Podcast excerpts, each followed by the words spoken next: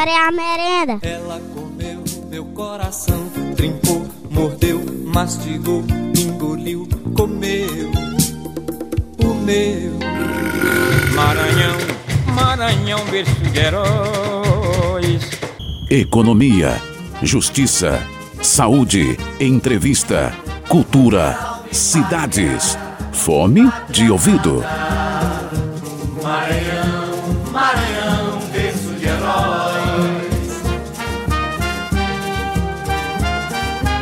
Fome de ouvido. Podcast com tempero maranhense.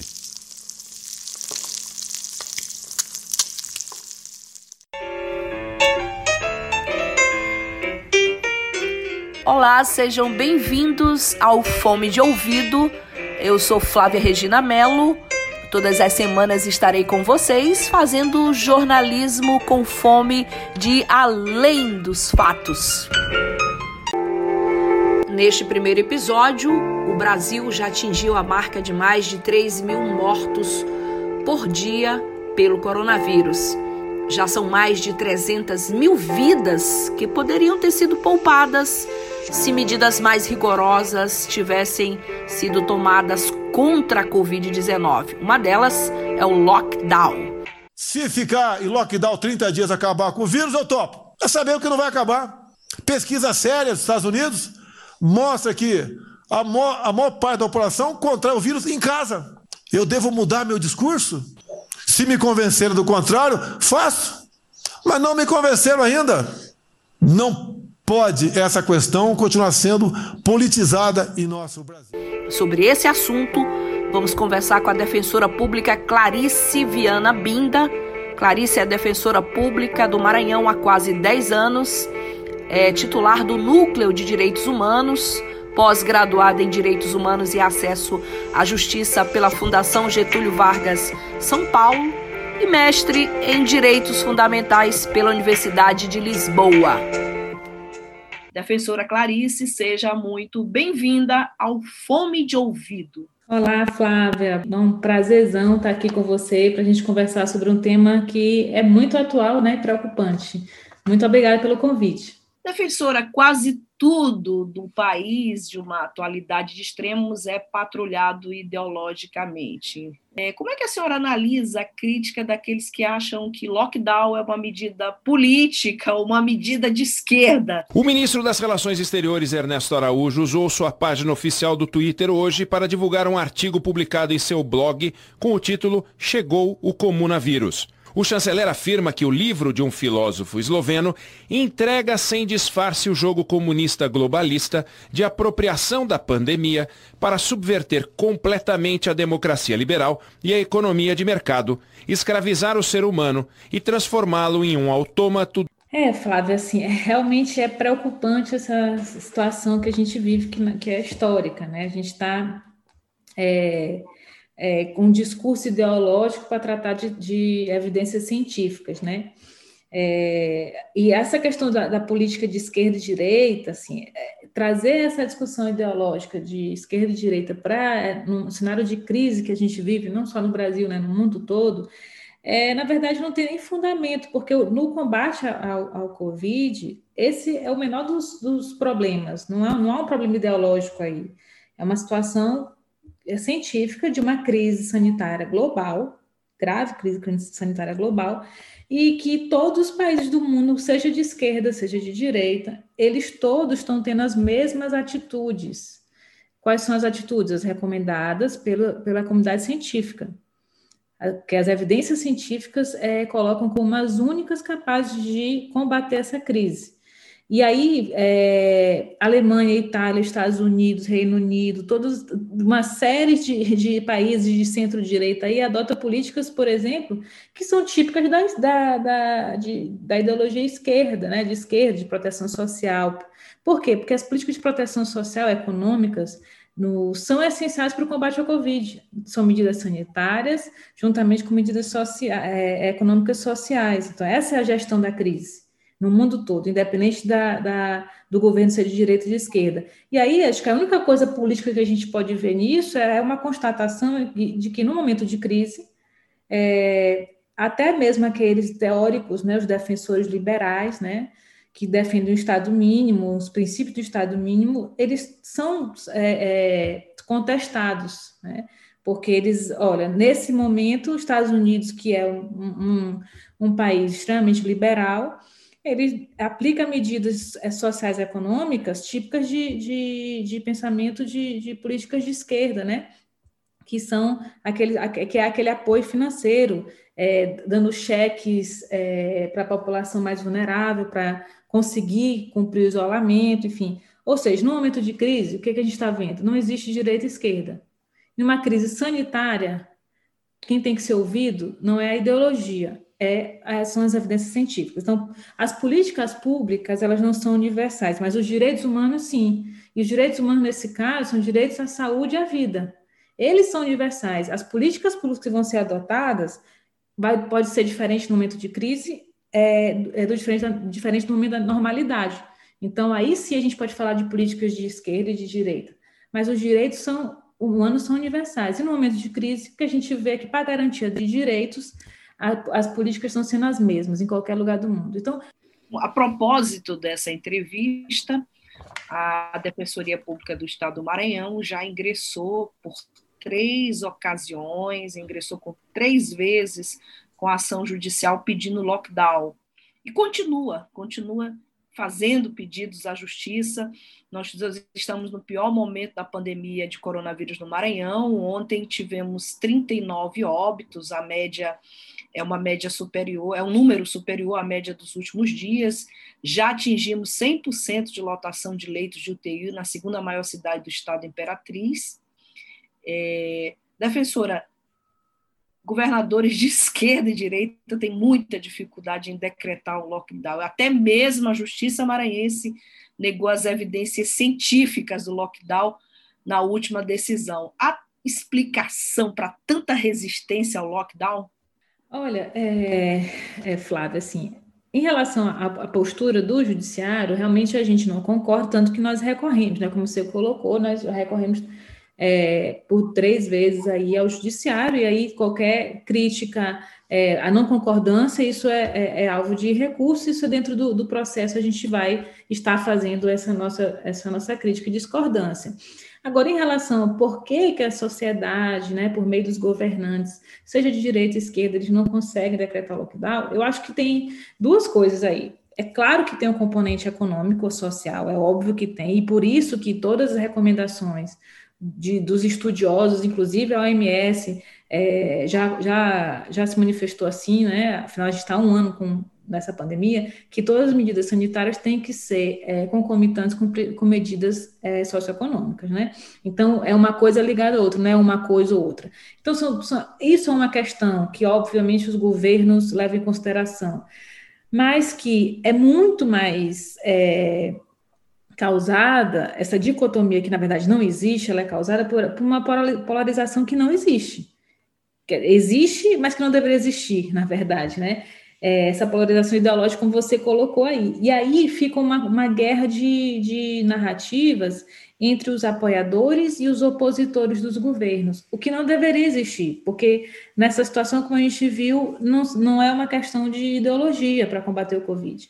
E aí isso, isso piora a posição do governante de tomar uma medida que é a cientificamente comprovada. Então, tem a questão do, do, do impacto socioeconômico, e a gente sabe que o Brasil não é um país é, rico, e a gente sabe que pior, pior ainda é sem um, um, governo central, federal, que auxilie nessa questão é, do impacto socioeconômico, porque apesar da gente ter tido auxílio emergencial no passado, é, ele não existe mais, já desde o fim do ano passado, e o que pode é, voltar a ser não é nem o, o mesmo valor do ano passado e nem pra, com a mesma abrangência, ou seja, menos pessoas vão ser cobertas com esse auxílio. Então, assim, tem uma falha aí né, de, de política econômica é, do governo central, o que impacta nos governos estaduais, é, mas existe essa guerra de narrativa. É, uma guerra de narrativa que faz com que os os políticos um medo, na verdade, de, de do, da reação popular, entendeu? É, é, é, esse componente político. E aí fica, fica de lado o que é mais importante, né? Tem que, tem que ser a prioridade. é a questão das evidências científicas. E, e, esse é o grande problema do Brasil. Nem acho que é só do Brasil essa polarização, tá? Existem outros lugares do mundo. Só que o Brasil tinha um benefício do tempo aí para poder é, verificar como é que aconteceu não, com a maioria do, dos países, né, com relação ao Covid. Mas a gente não aprendeu com os erros dos outros. E, pelo visto, não aprendeu nem com os nossos próprios erros, né? Tanto é que a gente está na segunda onda com, com, da pandemia muito pior do que na primeira né, com número de óbitos muito maior, é, de mortes diárias, enfim. É, não, não aprendemos que as medidas é, de isolamento têm que ser precedidas é, de medidas é, econômicas, tanto que essa medida econômica que talvez saia de auxílio emergencial é muito menor do que a do ano passado, ou, ou seja, está tudo errado. A verdade é que está tudo errado. Desde o do centro, a, que irradia em todos os outros as outras esferas, estadual municipal, a gestão da crise do Covid está completamente errada no Brasil. O que a gente faz é um arremedo de, de, medidas restritivas, um arremedo de medidas socioeconômicas, e cada um vai por si, cada é, prefeito, cada governador vai por si, e aí tem toda essa influência aí que eu coloquei da polarização, é, da realidade socioeconômica de cada, cada estado. E no fim das contas, esse arremedo todo faz com que o Brasil hoje seja considerado o pior país do mundo no combate ao Covid. O país que mais tem mortes diárias por Covid. Assim, esse é o resultado dessa, dessa dificuldade que você colocou aí de realmente impor medidas como o lockdown, por exemplo. Doutora Clarice, o governador do Maranhão, Flávio Dino, usou pela primeira vez o verbo implorar. É, esse discurso dele obteve enorme repercussão midiática. O governador do Maranhão, Flávio Dino, do PCdoB, fez hoje um apelo à população. Eu estou implorando, pelo amor de nosso Senhor Jesus Cristo, que as pessoas, nos próximos dias, cumpram esses compromissos mínimos. Mínimos, básicos.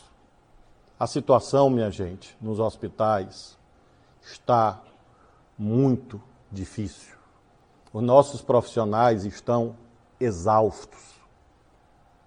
Vamos nos unir. Esqueçam, esqueçam em quem você votou, em quem você vai votar. Não importa isso agora. Esqueçam simpatias ou antipatias políticas. E, de um lado, o governador implora, diante de uma entrevista coletiva, implora a população, do outro, a defensoria insiste em solicitar judicialmente, continua a insistir em solicitar judicialmente o lockdown. É, é, essa insistência da, da, da, Defensoria por não ter desistido de ingressar reiteradas vezes em ações pedindo lockdown, isso não seria uma forma de implorar também judicialmente? É, assim, eu acho que cabe aqui a gente fazer uma, uma descrição de como é que funciona, né? O trabalho Sim. da defensoria, enfim, como é que funciona essa questão do processo, né? É, já, já estamos implorando, assim.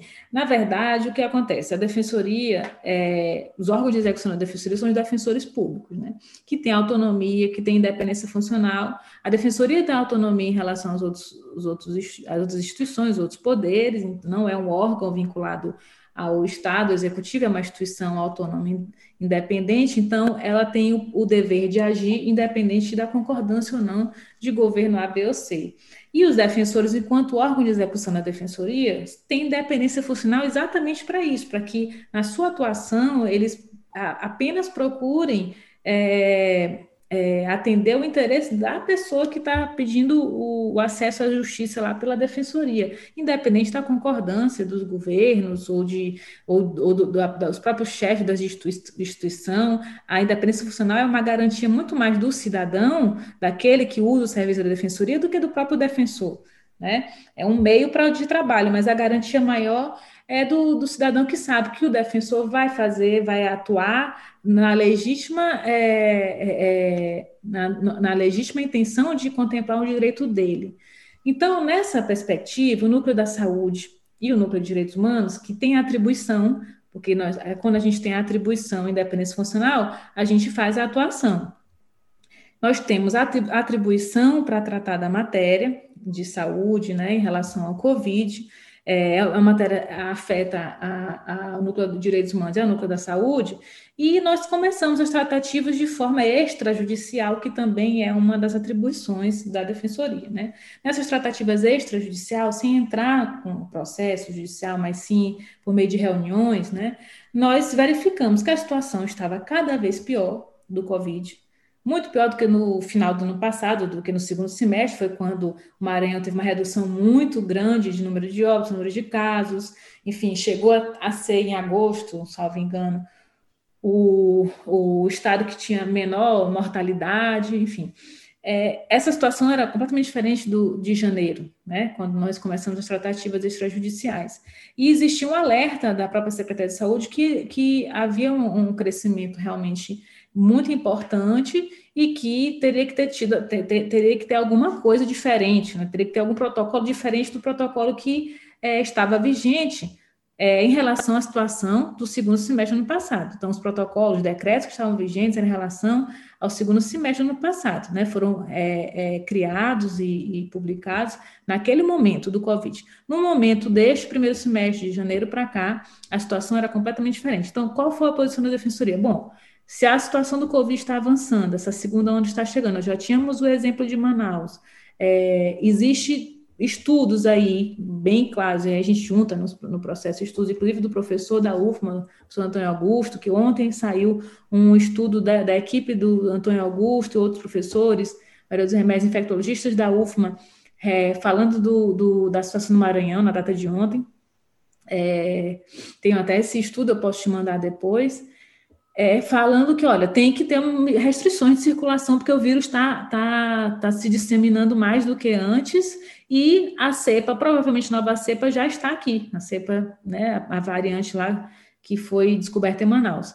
O que, que a gente propôs? Então, temos tá um consenso aqui que tem que ter novas medidas, novo, um novo protocolo de circulação de pessoas, já que o protocolo da, do, do, segundo semestre não, não é suficiente para combater essa segunda onda que está é, é, se apresentando no Maranhão. Isso foi consenso nas reuniões.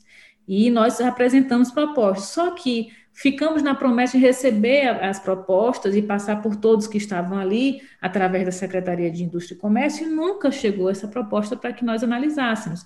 E, e, como a gente acredita que o vírus não espera reuniões enfim, é, infindáveis, né, a gente protocolou a ação judicial, porque extrajudicialmente não haveria como avançar nesse ponto é, e por isso ajuizamos a ação civil pública e que pedimos é, vários, fizeram vários pedidos, não só um, e um deles é a questão do lockdown, né? Mas também pedimos, a, é, caso o juiz não entendesse, a suspensão de funcionamento de bares e restaurantes, enfim, é, tá, eu não vou aqui detalhar inicial, porque vai ficar muito chato para os teus ouvintes aqui. Por falar em Defensoria Pública do Estado, por falar no Núcleo de Direitos Humanos, você integra o Núcleo de Direitos Humanos, da Defensoria Pública do Estado. Como, é, como se explica o lockdown como medida em prol dos direitos humanos? É, é, importante tu falares isso, porque tá, com essa dicotomia que se criou entre saúde e economia, se questionou também essa questão dos direitos né, das pessoas, de liberdade de ir e vir, liberdade econômica, se realmente não violaria. Mas aí é, é, a gente tem que lembrar o que, é, o que são direitos humanos, na verdade, né? Assim, é importante dizer que uma atuação em defesa da saúde e da vida das pessoas é uma atuação em direitos humanos. Direitos humanos ou direitos fundamentais, né? Direitos fundamentais, direitos humanos são os direitos fundamentais que estão na Constituição, eles nada mais são do que uma série de direitos que são é, é, fundados na dignidade da pessoa humana. Então, assim, o que, que a gente vive no mundo hoje não é no Brasil apenas, é é como se fosse um estado de exceção, não é tecnicamente, mas é como se fosse um estado de exceção, em que, é, que tecnicamente, o que temos? Um estado de emergência sanitária, um estado de calamidade pública, que já foi declarado pelo Congresso Nacional, enfim, e por conta de uma crise sanitária global.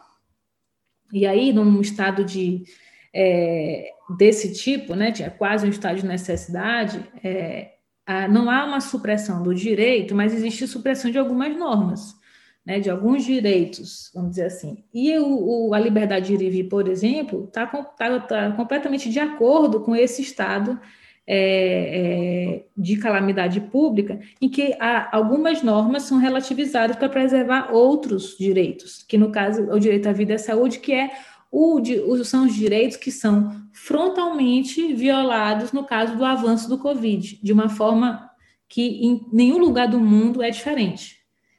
A, a, não, o não combate ao Covid, o não combate ao Covid é o quê? A não aplicação das medidas que devam ser aplicadas com base na ciência leva à violação de direitos fundamentais da saúde e da vida, leva à morte das pessoas.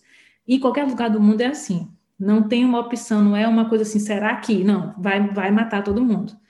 Então, e aí, é, é, quando acontece isso, a dignidade humana é ferida, porque se eu estou tendo é, ações que não, não preservam a vida e a saúde, eu não estou preservando a dignidade humana, que é o que no Brasil? Fundamento da República.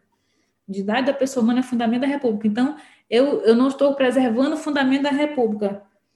Não tem como você colocar aí o direito à liberdade de ir e vir na frente do fundamento da República, da dignidade da pessoa humana. Então, além disso, não, além de não existir esse conflito na verdade, é, na verdade, na verdade, é uma confluência aí.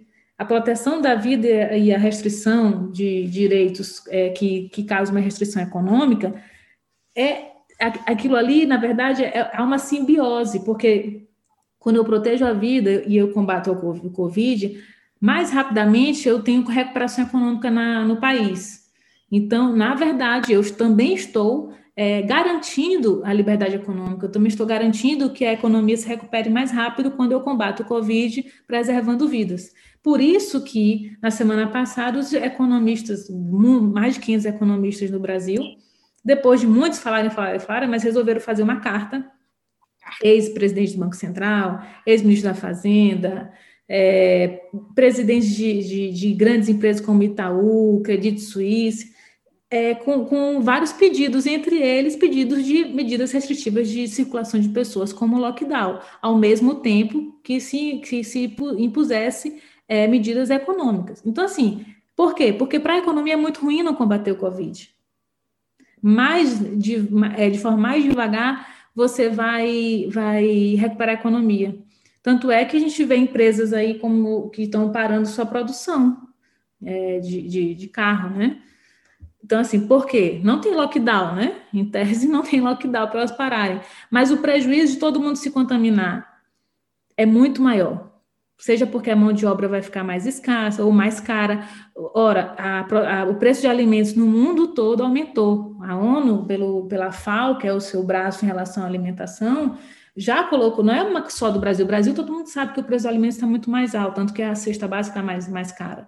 Mas no mundo todo há uma alta de preços do, dos alimentos. Por quê? A crise econômica foi causada pela, pela pandemia com o aumento do custo da produção. Então, quanto antes a gente sair da, da pandemia conseguir se salvar, mais rápido a economia vai, vai, vai andar. Por isso que não há essa, essa dicotomia aí do direito à, à liberdade econômica e o direito à vida. Isso é até numa, dentro da, da, da, teoria de direitos humanos, até é numa perspectiva de uma dogmática unitária que a gente fala, não se realiza direito, é, um direito de, de social, por exemplo, sem preservar o direito a liberdade. Então, uma coisa está ligada à outra, não existe essa compartimentação. É como, de forma mais leiga, se fala assim: consumidor não é morto, não consome, entendeu? Então, não adianta a gente ficar com essa falsa ilusão, porque, no fundo, não é a verdade. É só um discurso, de é uma narrativa aí, uma disputa de narrativa para deslegitimar atuações de governos, que aí entra no campo político. Por fim, atuar em defesa de uma medida, doutora Clarice, que é justamente em prol da saúde coletiva, com o fim de evitar mais mortes, ainda não deveria parecer óbvio? É, assim, é, é, óbvio e, na verdade, o que acontece é, como eu falei, assim, é uma disputa aí de narrativa para não tornar óbvio, né? O que acontece, Flávio, eu acho que até deve ter estudos aí, eu até estava dando uma olhada, existem neuropsicólogos estudando, enfim, desse comportamento humano durante a pandemia, não só no Brasil, mas no mundo todo. E essa questão de ideologia e partidarismo só atrapalha o combate ao Covid. E, repito, não foi só no Brasil, tem pesquisas aí nos Estados Unidos, é, na Europa, até é, pesquisas fazendo comparativos de, de, de, países da América Latina com Estados Unidos, é, de como se responde ao como é que a sociedade responde ao Covid, né? É, e aí, por exemplo, tem uma pesquisa lá na Europa, na universidade, com, com um profissional da Universidade da Suécia e de Londres, que mostrou que existe uma correlação de quanto mais é, os lugares que têm mais mortes são os lugares onde tem mais polarização, cinco vezes mais polarização política, né, no caso. Isso quer dizer que é, onde há esse parte dessa disputa, essa narrativa aí de, de uma contra a outra, tem as pessoas conseguem é, não conseguem é, aderir às, às, medidas cientificamente comprovadas. Por quê? Porque é, é, na verdade eles acreditam que o que eles demonstraram que essa alta desinformação e falta de, ou falta de informação, as pessoas vão pelo exemplo. É claro que há muitas, muitas desde o início, né, muitas dúvidas em relação ao Covid, é uma doença nova, então os médicos, no, no decorrer do ano, né, desse um ano de pandemia, foram colocando quase, nem, nem medicamento, não se sabe qual tratamento, enfim, tem uma série de dúvidas. E de um ano para cá, muita coisa mudou em relação ao que fazer. Se você for entrevistar alguém da linha de frente, profissional de saúde, talvez lá no primeiro mês de pandemia, a, a, o procedimento, o protocolo dele é diferente do protocolo de hoje, né? E por essa dúvida, o que que gerou? É, vários discursos, e aí vai a, a população vai pelo exemplo. Aí, o que, que é o exemplo? É o líder, né? O líder maior, principalmente o líder maior, ele é que ele, é, ele é, serve de exemplo. E aí a gente vê essa disputa de narrativa muito clara. No Brasil, né, sim, é, é, evidente que o governo federal nunca aceitou a importância né, da, da, do Covid, seja porque desincentivou o isolamento, o uso de máscara, é, menosprezou as vacinas, menosprezou não só. Isso eu estou falando aqui não é um machismo, tá? Não é só porque foi em, em, em narrativas, mas ao tempo que se mostra que foi negada é, é, a proposta de várias farmacêuticas para compra de, de vacina um ano atrás, praticamente, né, no meio do ano passado, a gente mostra que deliberadamente não, há, não havia, na verdade, uma, uma intenção de, de combate ao Covid. Não, não foi dada importância pelo governo federal. Quantas vidas poderiam ter sido poupadas? Sim, existem pesquisas, existem pesquisas que mostram que o número de mortos poderia ser menor caso houvesse uma, uma outra narrativa aí, uma outra postura do governo central, né, do governo federal, no caso do Brasil. É, não que não há mortos do Covid, no mundo todo há, mas e, poderia evitar inúmeras se, por exemplo, medidas comprovadamente é, é, eficazes, né, cientificamente comprovadas, fossem adotadas desde o início, no mínimo o uso de máscara e não aglomerar. Quando você, além de não incentivar o isolamento, mas você desincentiva aglomerando, é aquilo que a, o, a pesquisa do neuropsicólogo argentino fala. Essa a, vai pelo exemplo, entendeu? É, essa, o, é... o presidente da República é, é autor dessa frase que nós vamos ouvir agora, essa pérola. Se ficar em lockdown 30 dias acabar com o vírus, eu topo. Dizendo que topa lockdown por 30 dias se acabar com o vírus. A gente sabe que lockdown não acaba com o vírus, exatamente. mas é exatamente isso que a defensora Clarice está comentando sobre essa guerra de narrativas na atualidade. Agora, Flávia, assim, o que até muito, muito ficou muito claro assim com essas pesquisas que eu estava olhando, é mais difícil, mais difícil você é, mudar o comportamento humano do que é, realmente Acabar achar uma solução para o vírus. Assim. É impressionante como, e como é, é, é, determinante o partidarismo, essa guerra ideológica, é, é, foi, é, é, foi e é determinante, porque infelizmente a gente não saiu de, dessa, dessa crise, para a resposta do indivíduo, porque não adianta o indivíduo, cada indivíduo hoje é responsável pela resposta à pandemia. Como a gente sabe? Porque o vírus é, ele, ele prolifera pelo contato entre as pessoas. Então, se cada pessoa fizer algo é, é, é diferente do que é mandado pela ciência para combater o Covid, ela vai ser um disseminador do vírus. Então, é, a realidade é que é, todo mundo é responsável. E, claro, o responsável maior é têm, têm, têm poder de decisões políticas, né? até pelo exemplo, como a gente está falando aí, dos líderes. Então, resultado disso, a pandemia tem muito mais a ver com comportamento humano e o comportamento das instituições e dos representantes políticos. Muito mais do que muito mais isso do que, na verdade, descobertas científicas mirabolantes, entendeu? É, talvez seja é um, um, um, ponto que só a psicologia, a psiquiatria poderia no, nos colocar. Como é que o indivíduo está respondendo à, pandemia? Que realmente, é, como ontem esse, esse, esse, esse observatório da Fiocruz que você citou, ele fala Sim. muito claramente é, é, o que está acontecendo hoje não foi, não foi resultado dos acontecimentos de março, mas de meses atrás, de comportamentos de cada, de cada estado, de cada município. Esse é o resultado. Não foi só de março para cá.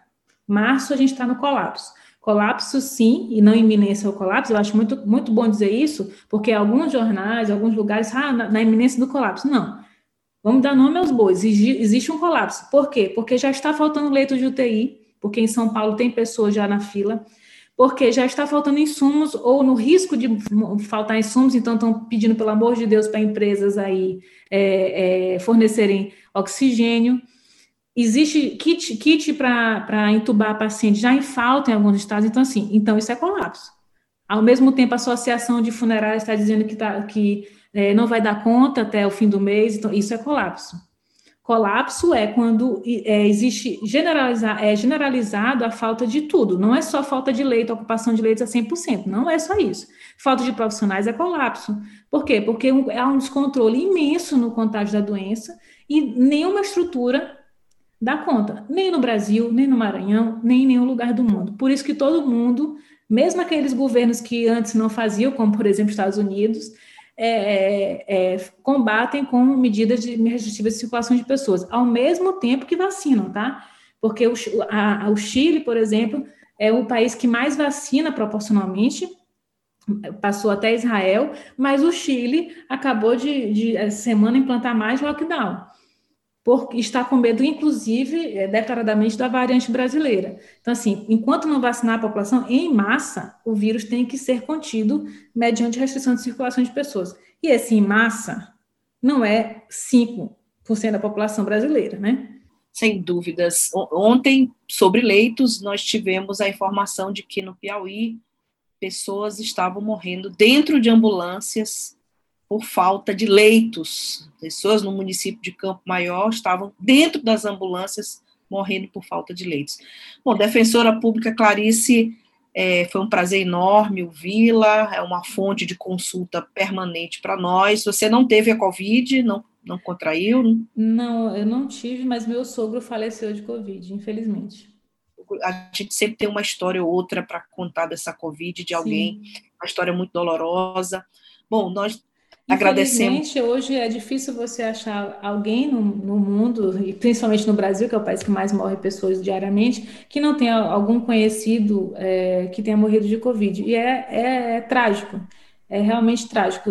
Estar com saúde hoje é realmente é uma bênção é, no, num país que não controla a disseminação desse vírus, infelizmente. E eu só te agradeço pela oportunidade, Flávia. É um prazer imenso falar contigo, sempre com as perguntas mais esclarecedoras é, que é realmente necessário é, ser dito aí para todo mundo ouvir. E estou à disposição, viu? Muito obrigada pelo espaço.